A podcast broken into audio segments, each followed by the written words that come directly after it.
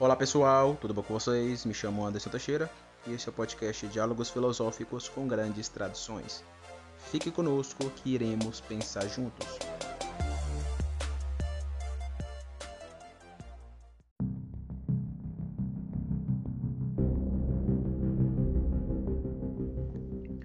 Muito bem, chegamos em mais um episódio e hoje vamos dar continuidade à nossa exposição sobre política.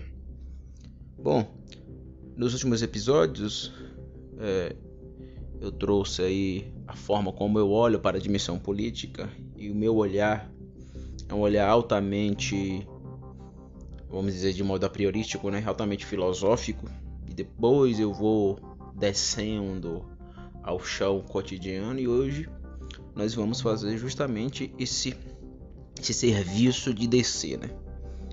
Bom, é, Aristóteles ele tem uma frase elementar. Ele diz o seguinte: o homem é zoon politicum, ou seja, o homem é um animal político que vive naturalmente em sociedade. Então veja que o Aristóteles ele vai pensar aqui o aspecto modal social, que para o Doyle é uma norma ontológica. Isso é auto-evidente. Só que a gente não pode reduzir o, o social apenas a uma dimensão ontológica. Aí a gente tem que ir até o pensamento pitagórico ferreiriano para a gente poder é, esclarecer esse ponto. O conceito de estrutura de individualidade é bem importante no Doiver porque esse conceito é, vai lidar justamente com a coisa na forma que ela é, nas suas possibilidades latentes, no seu círculo de latência, né? onde a gente encontra lá a, a decacromos, né? todo colorido das, das latências em suas possibilidades multifacetadas. Então, quando a gente observa é, as coisas como são, a gente observa justamente aquilo que Dover chama de estrutura de individualidade. É a mesma coisa partindo do Aristóteles. Dover vai criticar o Aristóteles, mas ele está seguindo no mesmo patamar, só está dando outra conceitualização, né? Mas é a mesma ideia de forma. O que é forma? Forma fora, existência, ex aqui e o, o, o prefixo prefixado, né? Determinado existência quando se prefixa no, no ex temos a palavra existência, e existência é forma fora, e forma fora é estrutura de individualidade, ou a partir da lei dos cinco é forma a partir de uma lei de proporcionalidade intrínseca que nas próprias coisas em si, por causa da oposição, crises, e essa crise reverbera no mundo das coisas em si mesmas latentemente. Por causa disso, nós podemos observar é, as tensões. Por isso que o Mário, na fase final do seu pensamento filosófico, ele vai escrever um livro sobre a teoria geral das tensões. Então, existem tensões em tudo que reverbera-se é, na forma fora, naquilo que assume forma fora. Né? Existe a materialidade e existe a forma. Forma é a lei de proporcionalidade ou a estrutura de proporcionalidade intrínseca que é o mesmo que Dover vai chamar de lei de individualidade ou estrutura de individualidade. O Don Scott ele teve um debate aí com os escolásticos justamente sobre essa ideia da individuação. Repetindo, né, o Olavo de Carvalho tem uma aula, ele tem uma aula sobre esse assunto, onde ele vai colocar lá São Tomás de Aquino e Don Scott e vai pensar justamente essa ideia da individuação, né, que é uma questão bem interessante na filosofia. Bom, por que eu estou falando isso? Porque quando a gente olha para aquilo que deve chamar de aspecto modal social, a gente fica muito preso à dimensão é, abstrata e perde-se o concreto. E a questão é o concreto, é o ôntico, é o ôntico. Claro que por trás de todo ôntico existem estruturas leis, ou seja, estruturas ontológicas, isso é auto-evidente. A gente está dentro da caverna chegando ao mundo das sombras, que não é demonizável, a gente só enxerga aquilo que é enganativo por causa de nós mesmos, não por causa da realidade. Isso é auto-evidente. Pelo menos para mim, quando eu li Platão, eu entendi assim: Platão não é um gnóstico. A galera que fala que Platão é gnóstico é doido. O problema da realidade não é da realidade, é noético, é antropológico. É eu, eu sou o problema. O eu que tem aí as influências demoníacas e da cultura.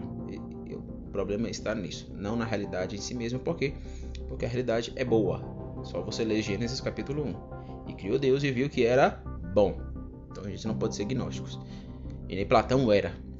Então, o social, a partir de uma dimensão arquétipa, como dirá o Mário, né? A partir do pensamento pitagórico, é uma estrutura ontológica, isso é auto-evidente. Só que a gente tem que descer para o ôntico, para aquilo que é o concreto. Sair desse pensamento abstrato e descer para o concreto. E descendo para o concreto, a gente observa a sociedade. A sociedade possui um todo concreto. A sociedade possui um todo concreto. Então, lidar com a dimensão política é lidar com esse eu outro e esse eu outro dentro de uma sociedade. Dentro de uma sociedade. Então, a sociedade é muito importante. O social é muito importante para a gente pensar. Então, o social aqui possui esses dois princípios. E ao lidar com o social a partir dessa perspectiva aristotélica, quando ele diz que o homem é um zoon político, ou seja, um animal político que vive naturalmente em sociedade, esse sociedade aqui que Aristóteles está dizendo é justamente esse, esse social concreto. Esse social, para usar a, a, a, o linguajar do Mário Ferreira dos Santos, a partir da tríade menor, né? a tríade inferior, justamente a, as estruturas geométricas lidar com o social no sentido não ontológico, não arquétipo. Os arquétipos são arquétipos ontológicos, né? É lidar justamente com aquilo que é. Aí a gente volta para a gnosiologia, para o agnoiologal. Lembra do agnoiologal? O que é o agnoiologal? É a vida como ela é, sem abstração teorética, que está ativa na dimensão lógica. Engana-se quem acha que lógica é só uma questão lógica em si científica é, ou lógica epistêmica né, de determinada ciência, até porque todas as ciências e a filosofia lidam com a lógica, lidam com a lógica. Não tem como fugir da lógica no campo abstrato.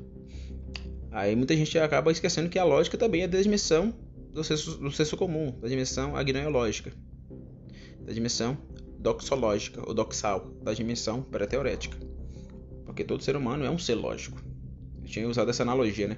Ninguém vai sair na rua aí fazendo sexo como um... dois cachorros cruzam. Porque nós não somos animais. Os cachorros eles estão no meio da rua, ele tá nem aí, ele para lá no meio da rua, o carro, o carro tá passando, eles param, porque são animais, não são animais racionais, param no meio da rua para, cruzarem. Porque a, a cadela entrou no cio e logicamente o cachorro vai atrás da cadela para cruzar, porque ele está seguindo seu instinto sexual natural e racional. Já o ser humano não. Nenhum ser humano, não sei se ele estiver alucinado, louco, né? Mas de modo geral, a grosso modo, nenhum ser humano vai sair no meio da rua transando, como os cachorros fazem. No caso dos cachorros, cruzando, né? No caso do ser humano, fazer sexo, transar no meio da rua. Ninguém vai fazer isso. Por quê? Porque você é um animal racional. E por ser um animal racional, você também é um animal político. E por ser um animal político, você também é um animal social. Então você é um animal histórico, você é um animal lógico, você é um animal econômico, você é um animal estético, você é um animal é, jurídico, você é um animal ético, você é um animal litúrgico, você é um animal credal, um animal de fé.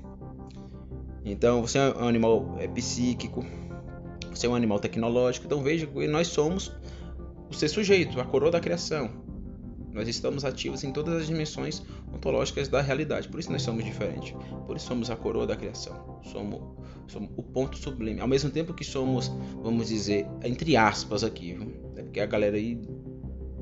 Muita gente que não entende essas coisas, mas cita, né? Eu falei esse dia que eu sou que era fascista, o cara tomou um susto. Não, não tô dizendo que eu sou fascista, tô dizendo que eu sou autoritário, tô dizendo, tô, tô dizendo que o fascismo ali, quando ele defendia o trabalhismo, influenciou Getúlio, Getúlio influenciou muita gente que hoje usa o termo fascista, é, sendo que Getúlio, que defendeu o direito trabalhista, que essas pessoas defendem, foi influenciado por esse fascismo.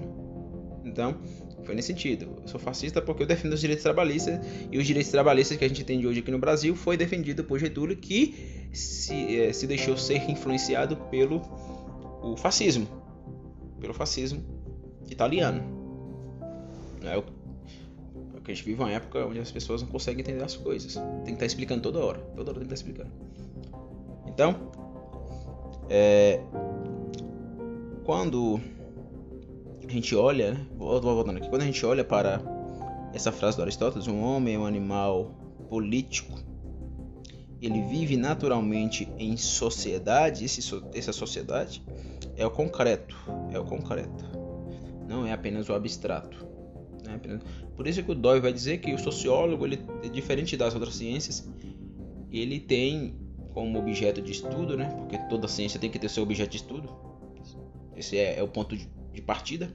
Não tem como um cara fazer ciência sem ser objeto de estudo. Então, você está estudando alguma coisa, vou estudar psicologia. Qual é o seu objeto de estudo? Se você não sabe, sinto muito, mas você não vai aprender nada. Ah, meu objeto de estudo é, é, é determinado fenômeno abstrato. Meu objeto de estudo, se não tiver objeto de estudo claro na sua mente, você não vai aprender determinada ciência. Essa é a, é a verdade. Então, toda ciência tem que ter um objeto de estudo no seu recorte científico. Então, quando a gente olha para o sociólogo, o objeto de estudo dele é o social. O social não é apenas é, um pedaço, no sentido como, por exemplo, faz a biologia. Vou aqui recortar a dimensão biológica da realidade e me aprofundar nisso. Não. Ele, quando ele fala social, ele fala social dentro de um todo. Por quê? Dentro de um todo no sentido de polis. Aqui entra os gregos. Lembra que a política, como, como princípio metafísico, é ontologia. É ontologia é o 15 aspecto da realidade temporal. Então, ontologicamente, lidar com a política lidar com o poder, se retrocipando e se antecipando em toda a realidade. Então, onde há realidade, onde existe realidade, porque alguma coisa há, tem que ter política. Logo, tem que ter o exercício de poder, tanto desconsensual quanto consensual, tanto organizante quanto desorganizante, porque existe aí o ponto de partida da filosofia quadrante, né? Criação e queda, ou seja, essa antinomia, que eu vou batizar de ordem criacional e desordem quedal. A, a, a imparidade e a paridade. Essa ideia de ímpar e par, ou par ímpar, é usado pelo Pitágoras, que eu trago para a filosofia quadrante. Futuramente eu vou aprofundar mais essas questões aí. Quando, a gente for, quando eu for, por exemplo, escrever meu próximo livro, que não vai ser agora, vai ser nos próximos anos, sobre metafísica. Já está tudo esquematizado, né? Já anotei tudo e eu só vou aprofundar mais e mais e mais para daqui a alguns anos escrever esse livro. Então, lidar com o significado etimológico é ir para os gregos, né? Lidar com os gregos, pensando aqui a política, é lidar com o termo polis. Polis é o mesmo que cidade, né? Cidade aqui no sentido bem amplo. É, é por isso que Platão escreve o livro República. Então, a cidade aqui no sentido amplo, a polis. Então a política vai começar a ser pensado. É claro que não no sentido modernista, a gente não pode cair no anacronismo. Pensar, por exemplo, que o que a gente chama de democracia aqui hoje no Brasil é o mesmo que os gregos chamavam lá no período antigo de democracia. Não, não cai nesse anacronismo, é um erro. Não cai nesse anacronismo. Mas a política, por ser uma dimensão ontológica, reverberou sobre todas as sociedades. Ah, mas a sociedade tal era autoritária. Lá existia política. Lá existia política. A gente vai entrar nesse debate aí da democracia, anarquia, oligarquia, etc. E várias outras formas, vamos dizer, de fazer política, de governar. Acho que é um tema bem interessante. A gente tem que definir conceito. Uma coisa que eu sempre prezo, por isso que eu prefiro o modo sistemático de filosofar, é definir conceitos, para não ficar usando é, conceitos ao léu ficar jogando conceitos. Por isso que eu anoto tudo, deixo tudo anotadinho, tudo esquematizado. Muita gente fala que eu sou muito sistemático. Mas é assim. Para se aprender alguma coisa tem que ser assim. Aí o cara fala uma coisa hoje, amanhã ele esquece que ele falou. Eu odeio isso. Então, é... por exemplo, se você pegar os meus podcasts sobre algum livro meu e ler o meu livro, é claro que a linguagem falada e a linguagem escrita são diferentes, né? Mas não vai fugir, não vai fugir, não vai fugir. Então, eu até acho mais proeminente, porque eu não me acho um, um, um bom escritor, um grande escritor, né? Pode ser que um dia eu venha me tornar um grande escritor, mas é, eu prefiro até que as pessoas ouçam o podcast ao invés de ler meus livros. Eu não me considero um, um bom escritor, então, lidar com a polis, essa república, essa cidade, entendendo aquilo que Aristóteles diz, né? Somos um zoon político, ou seja, somos animais políticos que vivemos e que estamos nesse social concreto, não social apenas abstrato. É lidar justamente com as instituições. Aí temos que voltar novamente para o Dove. O Dove vai dizer que o lidar com a história humana é lidar com um processo de desenvolvimento histórico. Aí ele vai usar o conceito de diferencia diferenciação e indiferenciação. Observa o, o prefixo aqui, um indica justamente, vamos dizer, um retrocesso, um atraso. Para o Dove, por exemplo, na antiguidade não havia distinção das esferas. Não havia distinções das esferas. Isso até a Idade Média, por exemplo, o Estado e, o, e a esfera da religião eram quase que intrínsecas. Não havia essa separação. Não havia essa separação. Aí entra um debate que eu estava discutindo com um amigo, com um colega. Que a galera aí que demoniza, a galera conservadora que demoniza a modernidade. Pera aí. É, é errado as esferas se colocarem um em cada local, um em cada lugar assumir nas suas próprias esferas de soberania, porque foi na modernidade que isso se, é, ganhou peso. Na modernidade. Então a gente não pode demonizar a modernidade. Porque no período antigo, por exemplo, o, o até no período Roma, do, dos romanos, não vamos retroceder à antiguidade, mas se a gente voltar dois mil anos atrás, que é muito, né? Querendo não é muito, mas a gente for olhar para a história humana, a história humana é muito mais antiga do que e eu não sou da teoria da Terra Jovem. Acho, uma loucura isso. Eu respeito os meus irmãos que acreditam na teoria da Terra Jovem. Não vou ficar debatendo isso. Ah, você acredita, não acredita. Não tem a mínima pretensão de mudar a cabeça dos meus irmãos na fé sobre isso. Mas eu acho uma balela. Essa ideia de acreditar na teoria da Terra Jovem, que a Terra foi tem só 6 mil anos. Isso é uma loucura isso daí. Uma loucura. Mas respeito e não tenho a mínima pretensão de mudar a opinião dos meus irmãos. Até amigos que criam assim, sou bem fundamentalista, criam, assim, criam dessa forma. Mas eu não creio assim, então o mundo, o cosmos tem, tem, aí bilhões e bilhões de anos. O ser humano, desde que o ser humano surgiu também, não sei a idade certa, do, desde que o Sapiens se levantou, mas é bem, bem interessante esse assunto porque porque lidar com o desenvolvimento histórico ele dá justamente com o desenvolvimento das esferas.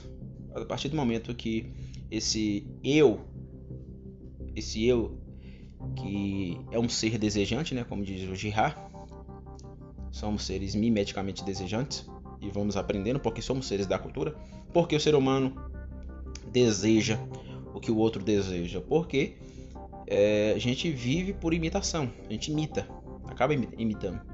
Então é impossível. É, eu me amar sem olhar para o, o outro. Para mim ter um referencial de. Vamos usar essa expressão, não sei se está correta, né? mas de alto amor. Eu preciso ter um princípio de alteridade. Eu preciso olhar para o outro. É o que o Girard vai chamar de desejo mimético. Então, o desejo mimético faz com que as pessoas se relacionem olhando para um objeto de desejo. Isso na história da humanidade, desde que o Homo sapiens se tornou sapiens e se jogou de modo ativo na dimensão lógica, de modo mais centrado, vamos dizer assim, né? É, houve esse correlacionamento de desejo mimético o desejo mimético, olhando para o objeto de desejo, e com isso a cultura foi se desenvolvendo. A cultura se desenvolvendo, o que, é que aconteceu? Aconteceu justamente o nascimento social, o nascimento social cultural. Com isso foi surgindo as é, esferas. E desde, por exemplo, se você pegar, eu não sei, eu acabei esquecendo o, quais são as nomenclaturas que se davam antes do Homo sapiens, né? tem várias. Mas até antes do Homo sapiens é, havia a primeira esfera, aquela esfera familiar. É claro que havia, não havia uma ordem, não havia uma ordem, mas, querendo ou não, o pênis e a vagina contavam desde o início de tudo. Lembra que eu falei que tanto o criacionista quanto o evolucionista parte desse princípio que o que puxa, ou na, na verdade é o que, o que enraiza, é aquilo que o Dever chama de aspecto é, fundante. O que enraiza a família é a dimensão biótica nesse sentido. Por quê? Porque tanto o evolucionista quanto o criacionista vai ter que assumir que é, só estamos aqui porque houve, houve pênis e vaginas. Essa é a grande verdade. Essa é a grande verdade. Houve pênis e vaginas. seres humanos foram nascendo. Consequentemente, o homem foi se levantando até se tornar um sapiens. Se tornando um sapiens, ele começa a fazer cultura, porque ao se tornar um sapiens, ele se torna um sapiens ativo na dimensão lógica de modo centrado, como eu tinha dito, né? Se, se ativando como sapiens de modo centrado na dimensão lógica, ele passa a ser, aqui entra a teoria do Ridhar, né? a, a ser um ser é, mimeticamente desejante. Ele vai se correlacionando, desenvolvimento, desenvolvimento, desenvolvimento, desenvolvimento de cultura, quase não sai. O desenvolvimento de cultura, esse desenvolvimento de cultura é, vai gerando as esferas. E a primeira foi justamente a família. Então, a, olhar para o processo de abertura, como dirá o Dove, né? Abertura cultural é justamente perceber que as esferas elas não surgem tudo de uma vez só. Elas não surgem. Acaba é, quase que se misturando de modo intrínseco as, as esferas. Até chegar a um ponto, por exemplo, que é, a família e o Estado a religião, por exemplo, era quase que a, mesma coisa em algumas culturas, por exemplo. Ah, com o desenvolvimento histórico, as esferas foi se emancipando, assumindo a sua própria esfera de soberania, na sua própria é, autonomia, autonomia aqui no sentido relativo, né? e foi se emancipando. E quando uma esfera surge, não tem como voltar atrás. Por isso que eu falei que o Marx, Karl Marx, era, era um reacionário, no sentido pejorativo, não no sentido rodriguiano.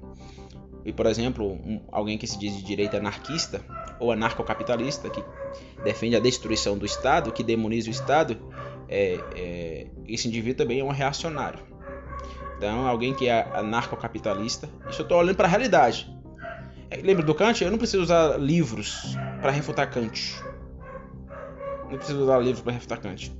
Usar a realidade. A realidade. A realidade concreta. O ótimo. Aquilo que se apresenta na primeira. A própria realidade em si. Então, usando essa mesma analogia, é só você pegar a realidade que você refuta o anarcocapitalismo. Ah, mas você tem que olhar para a dimensão teórica. Sim, claro, se eu querer fazer uma crítica transcendental aos anarcocapitalistas, eu vou ter que ler. Mas, grosso modo, é igual os gnósticos. Eu não preciso ler todos os autores gnósticos para perceber que eles demonizam a realidade. Está errado. Está errado. Não... Mas se eu querer fazer uma crítica é, transcendental, eu vou ter que ler. Vou ter que ler, né? Que ler. Mas os, é, essa demonização do Estado já, já é refutado pela própria realidade, porque não tem como voltar atrás, a não ser que você se torne um reacionário e há um retrocesso. Então, se alguém, por exemplo, defende que o Estado deve ser destruído, ele está defendendo o princípio reacionário de retrocesso cultural, ou seja, ele está defendendo o princípio de abertura cultural, porém em indiferenciação. Não, tá, não, não está havendo uma diferenciação. Então, o que, que, que vai acontecer? Vai acontecer um, um, um voltar para trás, culturalmente falando, historicamente falando. Eu fico besta que a galera anarcocapitalista, anarcocapitalista não, não entende isso. Porque os caras ficam muito presos à abstração. Porque na abstração também o pensamento de Marx está perfeito, meu filho. Se for seguir só a abstração, sem olhar para a realidade, é aquela. É que aqui no Brasil a galera só fica presa ao signo e ao significado. E esquece do referente como diz o Olavo de Carvalho, né? você não encontra. Eu assisti uma aula dele e fala sobre isso. Você não encontra lá o, o, o, elefante no dicionário. Você encontra lá a palavra elefante, signo. Você vê o significado, que é resumido e não expressa a totalidade do elefante. Mas o elefante vai sair do dicionário e aparecer para você? Não, você vai ter que ver o elefante. Você tem que ver o elefante na sua estrutura. O dicionário diz lá, bicicleta. Você vê a palavra bicicleta. Vê as sílabas. Vê o significado que é bicicleta. Bicicleta é um objeto tal, criado pelo ser humano, tal, tal, tal, tal, tal, tal. Mas você não vai puxar a bicicleta do dicionário. É a mesma coisa essa galera. E aí fica presa à abstração, a abstração esquece do referente, esquece da realidade. Esquece da realidade. Tem uma galera que é. que é. que é anarcocapitalista que é discípulo do Olavo e não percebeu isso. Tu vê que a galera. Existe uma parcela muito grande de discípulo do Olavo aí que é bem burra. É bem burra. Apesar que o cara alcançou milhares de gente, né? Então seria, seria impossível ele não, não ter idiotas no meio. Então, e se você é, é um discípulo do Olavo e é anarcocapitalista, sinto muito, mas você. Provavelmente você é um, não entendeu o que é filosofia, né? Não entendeu o que é filosofia. Falta referente, falta referente, falta realidade. Falta realidade. É a mesma coisa do Marx, falta referente. Quando a gente olha para a realidade, peraí, Marx, você está errado. Você está errado.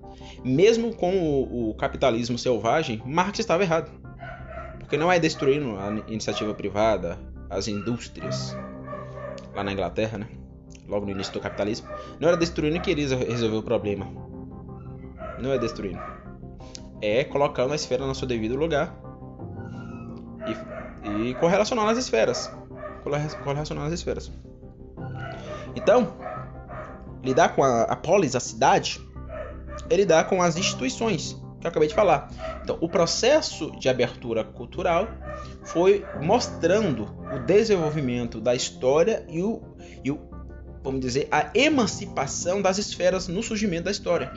E a primeira instituição, a primeira esfera é a família cívica, como eu acabei de falar. É a família.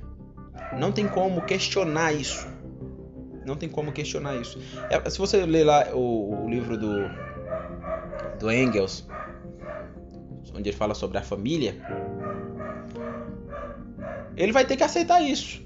O princípio que tudo começou na família. Aquela que ele vai colocar lá seus pressupostos é, é comunista, historicista, né? Vai colocar, claro, auto-evidente, mas ele vai ter que aceitar que tudo começou pela família. Tudo começou pela família. Ou você achava que as pessoas nasciam pelo sexo anal. Não, era pênis e vagina, homem e mulher. A partir disso, houve o desenvolvimento biótico. Consequentemente, o Homo sapiens se levanta. Então, tudo começa na família cívica. Então, por isso que a família cívica é a principal esfera social. Ah, você está dizendo, você está defendendo que não existe outro tipo de família. Claro que não. Existe outro tipo de família, mas são famílias arranjacionais, que não é guiada pela dimensão biótica ou enraizada né, pela dimensão biótica, mas é enraizada pela dimensão histórica. Dois homens e duas mulheres, por exemplo, vamos supor que dois homens e duas mulheres resolveram casar e resolveram adotar um filho ou uma filha. Ela, elas e eles não são uma família cívica, é uma família arranjacional. Arranjacional. Veja, para eles adotarem, é a realidade. Se você acha que isso é preconceito, sinto muito, mas é a realidade. Para, para eles ou elas adotarem um filho, o que, que elas fizeram? Teve que ir até lá o local, passar por todos os, os trames para poder adotar um filho ou uma filha. E essa filha ou filho veio da onde? Veio de uma de um ventre, né? De uma mulher. E para haver lá o ventre a mulher, mesmo se for por é, assimilação artificial, teve que ter o sêmen, o espermatozoide que veio do homem. Mesmo se ela não querer lá fazer pelos métodos naturais, né? Então veja que precisa do pênis e da vagina. Porque isso é da realidade. Então não estou negando que é, não estou aqui para negar que ah, então não existe a família Não, não estou negando isso. Existe a família é, arranjacional, mas a base social dentro do processo de diferenciação e diferen... indiferenciação e diferenciação é justamente a família cívica, homem mulher. Isso não é heteronormatividade. Foucault está errado. Judith Butler está errada não, você não pode aceitar teorias que os caras constroem sem olhar para a realidade. Primeiro você olha para a realidade. Mas você também não pode cair no reducionismo moralista de muitos conservadores. Espera aí, se surgiu a esfera arranjacional, afetiva, a gente tem que respeitar. A gente tem que respeitar, né? Então sim, dois homens e duas mulheres, eles têm todos os direitos de constituir sua família arranjacional. Só não pode falar que é a mesma coisa, que não é a mesma coisa. Isso não impede deles terem os mesmos direitos que a família cívica tem. Mas não é a mesma coisa. Não é a mesma coisa. Dois homens e duas mulheres. E veja, quando eu digo família radiacional, pra, pra, pra galera aí que é de esquerda, provavelmente tá pensando que eu sou um autoritário, fascista, que eu sou conservador, que é a mente é, fechada. Essa galera fala que é progressista, que é autônomo, mas tem uma mente fechada e muita gente é burra. Muita gente é burra. O problema da esquerda hoje é que as pessoas são analfabetas funcionais. Pega o Brasil, pega a pessoa já de esquerda, junto ao analfabetismo funcional ou analfabetismo inteligente, aí danou-se.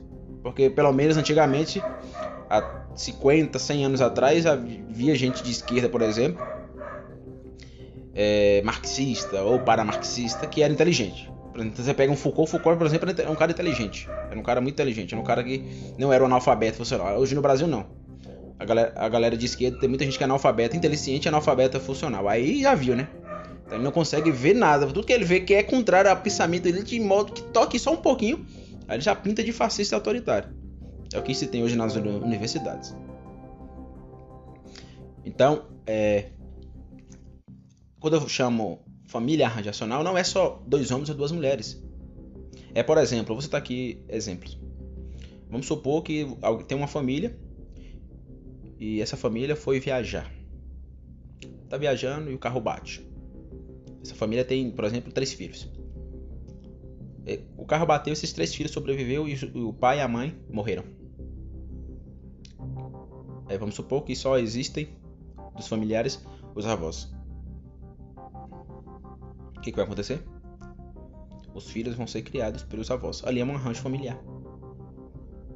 Ou vamos supor que só morreu a mulher e não morreu é, o pai. Só morreu a mãe, não morreu o pai. Aí a mãe resolve criar os filhos sem querer casar novamente. O que acontece ali? Arranjo familiar.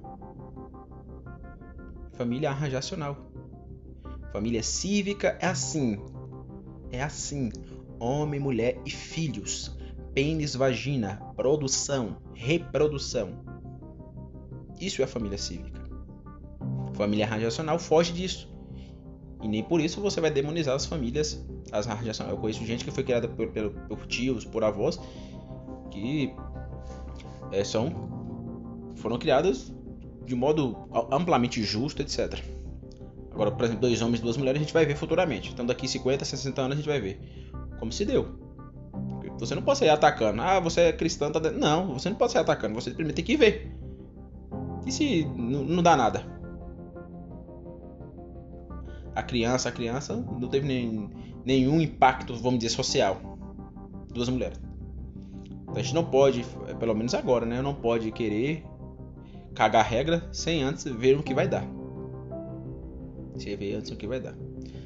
Então, família radiacional é uma esfera que surgiu. A gente não pode querer destruí-la. Quem defende isso é um reacionário igual Marx. Tá entendendo? Se você que é bolsonarista e defende a destruição das famílias arranjacionais, você tem que defender todas. Então você tem que defender a destruição lá da avó que cria os seus netos, ou do vô, do tio que cria os os filhos do seu irmão ou irmã por algum acontecimento. Entende? E se você defende isso, você é um reacionário. Da mesma forma, a esquerda. Você defende a destruição do capitalismo, você é um reacionário. Não tem como voltar atrás. Surgiu uma esfera, já era, acabou. Temos que fazer colocar no seu devido lugar. É por isso que a gente tem que criticar, por exemplo, os reducionismos da esquerda identitária, que defende essas famílias arranjacionais, em especial só a família é, que tem que engloba lá o movimento LGBT, né? Porque as outras não, as outras esquecem. As outras esquecem. Então, isso é muito importante, porque lidar com o desenvolvimento histórico social dentro da, dessa dimensão institucional é lidar com as esferas que vão surgindo, né? Por exemplo, como, o que eu defino por esfera de soberania, eu vou aprofundar isso nos próximos episódios, né? É justamente o que Kuiper vai chamar, eu, você já me viu usando aqui esses termos, né? É a soberania na própria esfera. Família, religião, Estado, empresa, educação, hospital. E é, esferas não cristalizadas. Essas que eu citei aqui são cristalizadas. ela se correlaciona socialmente falando. O sociólogo, por exemplo, olha para elas de modo geral, né? Vai fazer uma análise. Olha para ela. Elas são subimportantes, mas todas elas são relativas. Nenhuma pode ser absoluta. Então, o Estado não pode se achar absoluto, a família não pode se achar absoluta. Ou seja, você não pode chegar é, a família de fulano. Vou citar aqui um exemplo para você entender. Eu, eu, eu, sou uma família muito rica, vamos supor que eu sou uma família muito, vim de uma família muito rica, formei família e vou para a igreja. Chega lá na igreja, chega o pastor e fala: Pastor, é, você tem que começar o culto só às 9 horas da noite. Por quê? Porque a minha família, que tem muito dinheiro, poder econômico, é, não tem como chegar aqui às 7 horas. Então começa o culto. Por favor, às 9 horas, para minha família poder cultuar. Essa família não pode fazer isso, por quê? Porque ela vai estar ferindo a esfera de soberania da igreja. Ela vai estar ferindo a esfera de soberania da igreja, da religião. Isso pode acontecer também, por exemplo, no terreiro de Ubanda. Chega lá uma família que tem muito dinheiro e fala: Não, pai de santo. Deixa eu te falar aqui, é. Você só pode começar aí seus movimentos litúrgicos religiosos só. É, 4 horas da manhã. 2 horas da manhã não dá pra mim. Então começa só 4 horas da manhã, porque eu tenho poder aquisitivo, sou rico, então, e ajudo aqui, então você só vai começar a hora que eu quero. Porque sem mim você, você não vai pra frente. Eu sou rico, eu, eu dou. É, eu contribuo com um valor muito alto aqui para para aquele que é que vocês arrecadam. Bom, o que que tá acontecendo aqui? Um estupro. Um estupro. Uma violação. Violação. A esfera de soberania da religião. Ah, pra alguém falar que eu não tô sendo aqui proselitistas, né? São todas as religiões. Isso pode acontecer em todas as religiões. Todas, todas. Desde as das mais exóticas, as mais conhecidas, como por exemplo o judaísmo, o cristianismo e o islamismo. Mas as mais exóticas. Todas as religiões. É... Então, isso é um exemplo. Então, eu não posso chegar é, por defender a esfera da família arranjacional, em especial dentro da sigla do movimento LGBT, e chegar lá e dizer: Ó, oh, queremos aqui levantar uma ruma de advogados para ir lá no STF para que o STF aprove uma lei e vai ferir a Constituição, né? Porque a Constituição nos dá liberdade de culto e de crença, a não ser se você for autoritário, que é o caso de muitos identitários. Se dependesse, dependesse dos identitários, eu teria certeza que isso aconteceria.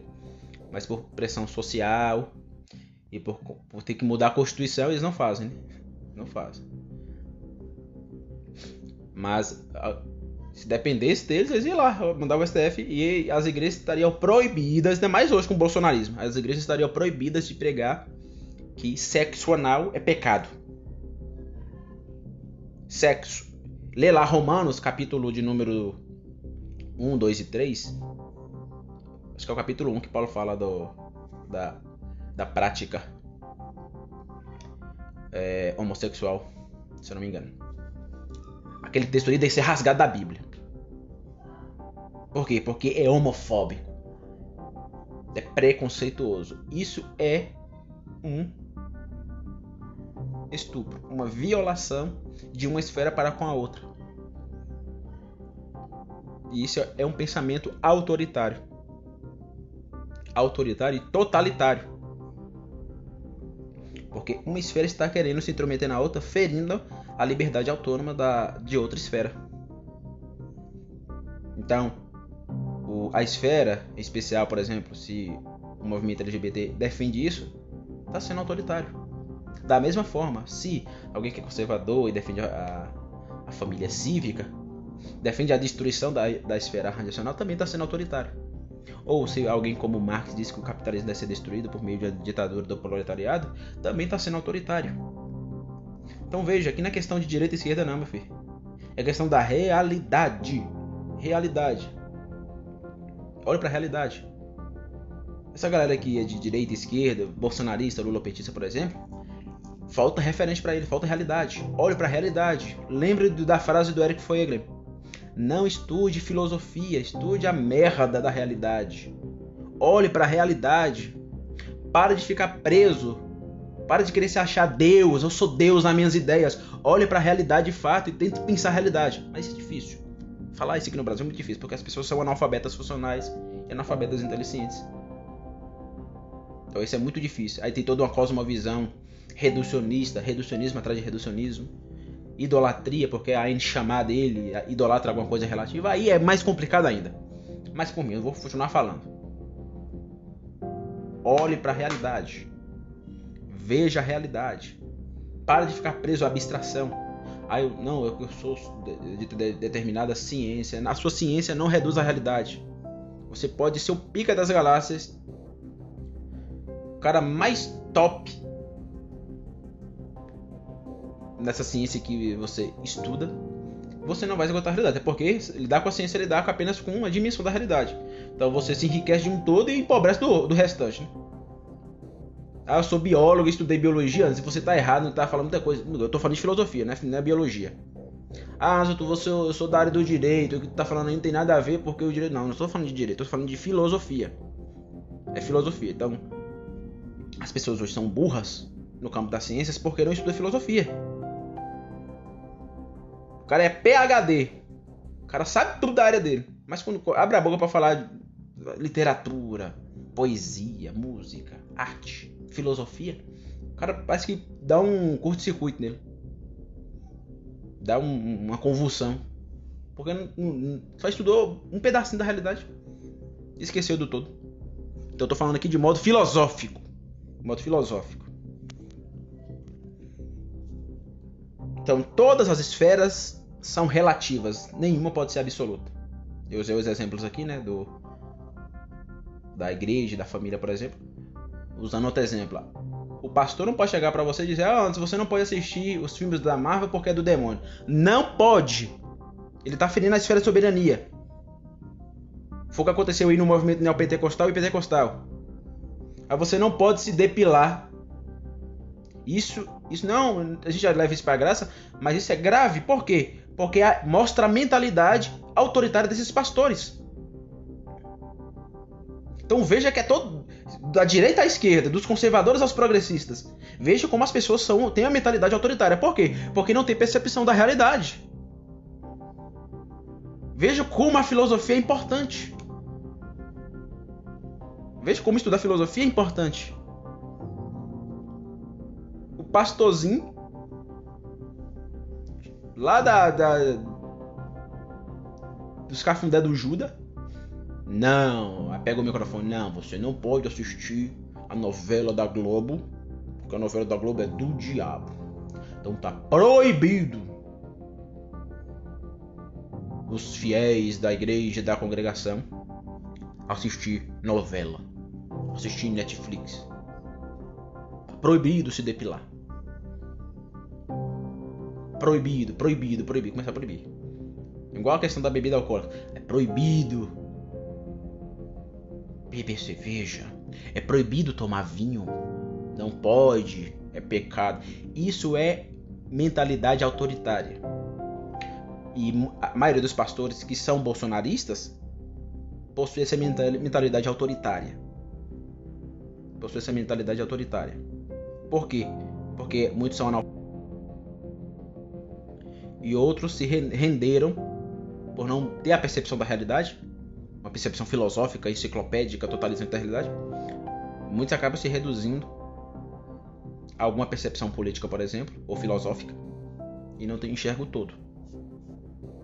E vai agir de modo reducionista, com essa mentalidade autoritária, usando a esfera da igreja para ferir outra esfera. Igual o movimento neopentecostal e pentecostal, que acha que o Brasil é de Deus. Não, o Brasil não é de Deus. Eu sinto muito falar pra você, ah, mas Anderson. É, o texto de, de, do Antigo Testamento mostra bendita a nação cujo Deus é o Senhor. Sinto muito, mas aquilo ali não está se referindo ao Brasil. Ali é um contexto de Israel, só para Israel. Se eu não me engano, esse texto está em Salmos, ainda mais Salmos, um livro poético.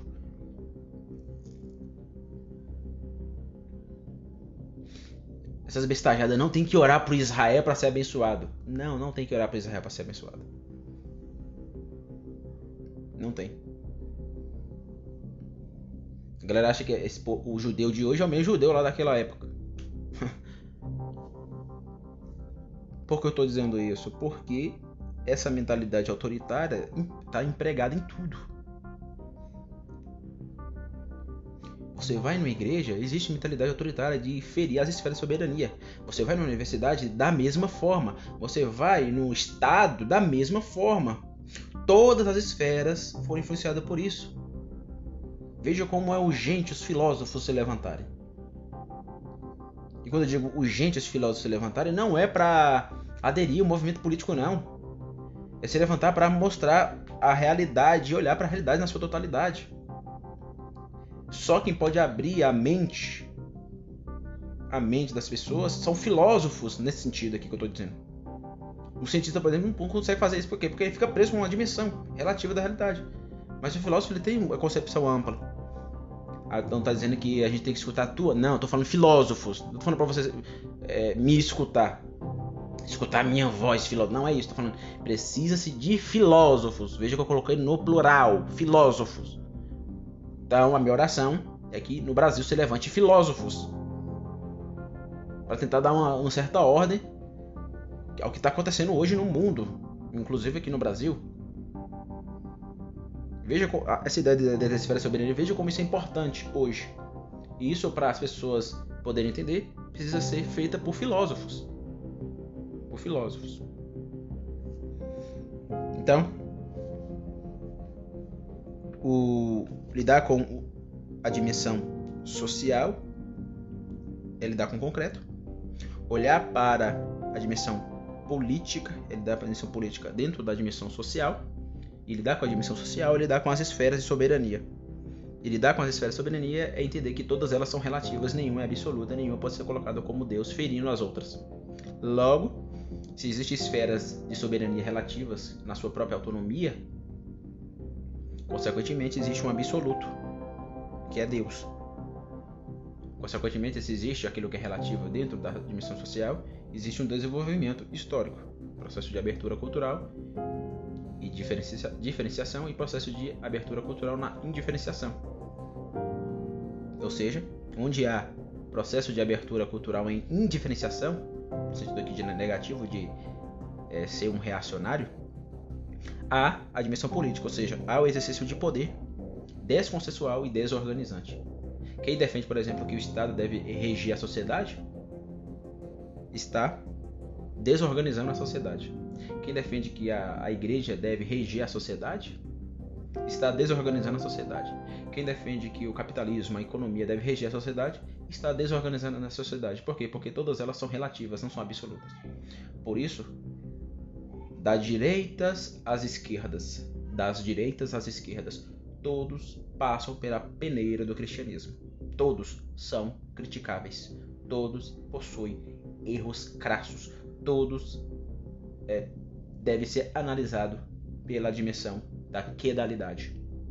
Porque quem faz cultura é quem? Ser humano. E o ser humano é o que? Um ser quedal da desordem. Então, pensar eu, meu pensamento político passa por isso. Passa político. Por isso. Ah, se você é de esquerda, de direita, bom, eu defendo o a, a iniciativa privada e, a, e o Estado, eu defendo mas defende a partir dessa, dessa percepção caipiriana. Então, alguns vão me chamar de centro-esquerda, outros vão me chamar de centro. Mas eu não tô aqui para demonizar o Estado nem o mercado. Tô aqui para criticar ambos. ambos. Por exemplo, eu coloquei um. É que eu termino. Eu coloquei um, um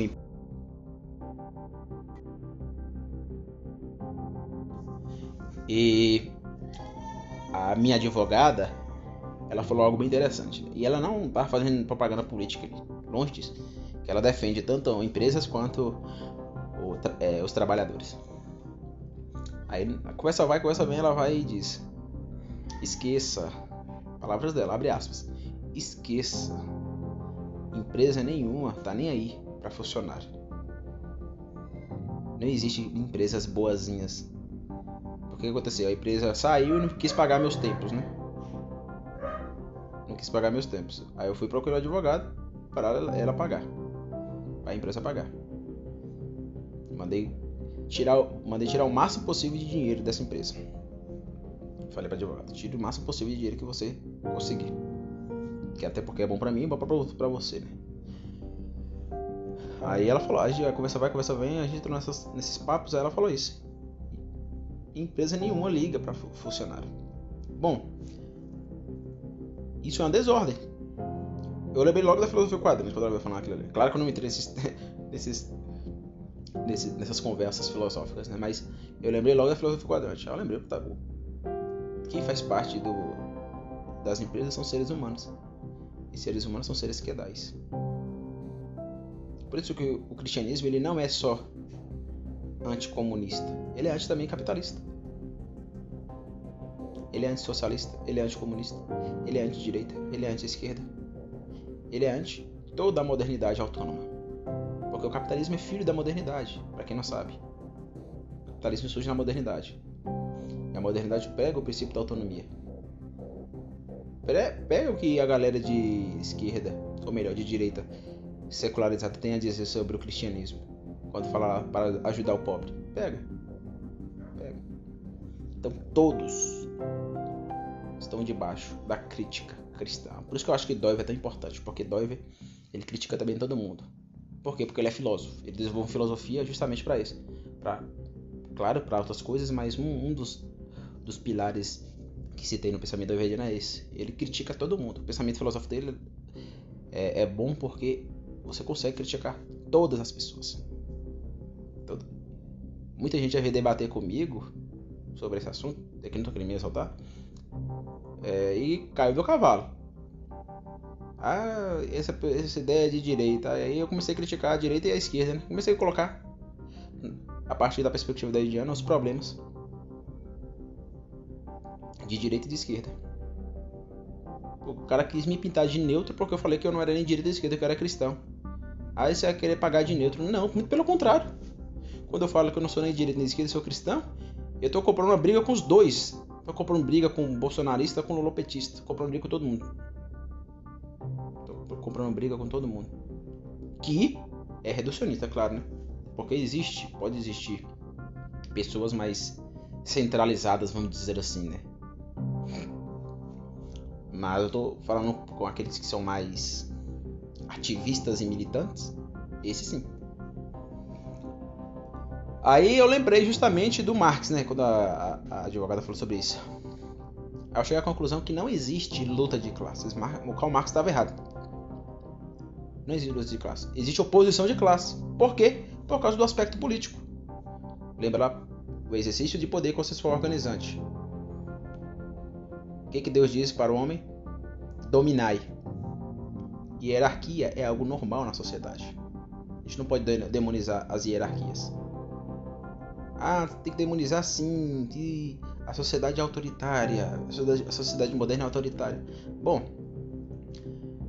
você exerce poder sobre o seu carro, né? Então aí você já tá errado. Isso não tem nada a ver.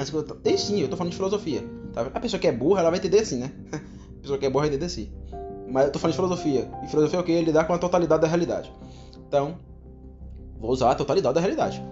Se você exerce poder sobre o seu carro, você está exercendo poder sobre o seu carro. De modo consensual, organizante. Então você já está indo contra a própria realidade. Ah, ainda mais professor, eu vejo professor falando isso. Bom, professor, você exerce poder sobre o aluno. Por mais Paulo Freireano que você seja, que você tente ser, querendo ou não, vai chegar um momento que você vai ter que exercer poder sobre ele. Então é impossível quebrar com a hierarquia. Por isso que Foucault, Foucault entendeu isso. É Foucault diz: o que nos resta é apenas a resistência. Apenas resistir, é, é isso que nos resta, porque não tem como quebrar com isso. Por isso que ele diz que o poder é redes. Aí ele acaba demonizando o poder. Então a gente não pode demonizar o poder. O problema aí é entre o gnosticismo. O problema não está no poder, o problema está no ser humano. Se você acha que o problema está no poder em si mesmo, você é agnóstico. Você é da seita gnóstica. Você não pode demonizar a realidade em si mesma. Então o problema não está no poder em si mesmo. O problema está no ser humano. É eu. Esse eu depravacional e a influência demoníaca dentro dessa cultura, que são os três pilares, né? Os três inimigos do cristão: eu e eu mesmo, os demônios e a cultura. Cristão deve lutar contra esses três. Então, o, o Karl Marx ele diz que existe luta de classes. Não, não existe luta de classes. Existe oposição de classe. Existe oposição de classe, é relativo, mas existe. Ah, não concordo com isso não, mas vamos para a realidade novamente. Existem pessoas que são ricas. E eu, é, isso é, não tem como você discordar disso, né? Eu vou ali na, na, na no centro de bicicleta, bater um pedal. Aí passa um cara com um carrão. Consequentemente, você vai supor que o cara tem muito mais dinheiro que eu. Ou eu vou supor, né? A pessoa de fora pode achar não pode supor isso, né? Mas eu, na minha subjetividade, eu sou eu sou pobre em relação àquele cara. Então existe uma hierarquia ali econômica. Mas possa ser que eu sou, seja mais inteligente que ele. Possa ser que o, a, o que eu sei filosoficamente ele não saiba. Então existe aí uma é, oposição de classe econômica, uma oposição. Isso é bem durkheimiano, por isso que o pensamento de Durkheim é bem, pode ser coadunado aí com o pensamento do Pierre Bourdieu. Durkheimiano não, né? Bourdieuiano. O pensamento do Durkheim pode ser colocado aí como um pensamento do Bourdieu, não do Durkheim. Errei.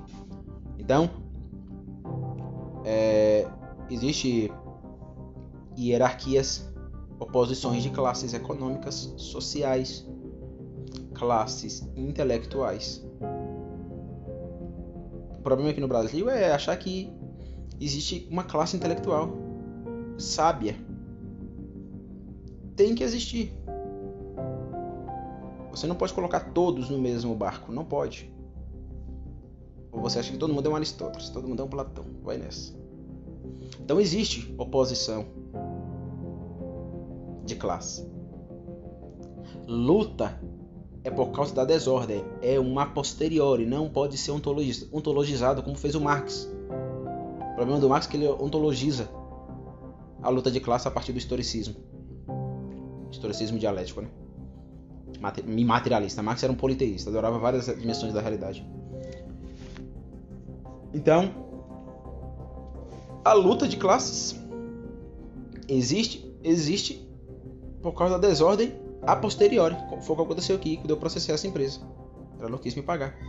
Mas antes do que existia, existia uma oposição de classe. A empresa, os acionistas, era dona de uma empresa, elas receberam a licitação e essa licitação, a, a partir dessa licitação, né, elas contrataram vários trabalhadores para trabalhar para ela. Um deles era eu. Então, consequentemente, esses acionistas têm muito mais dinheiro do que eu, né? Claro, é evidente. Isso é ruim?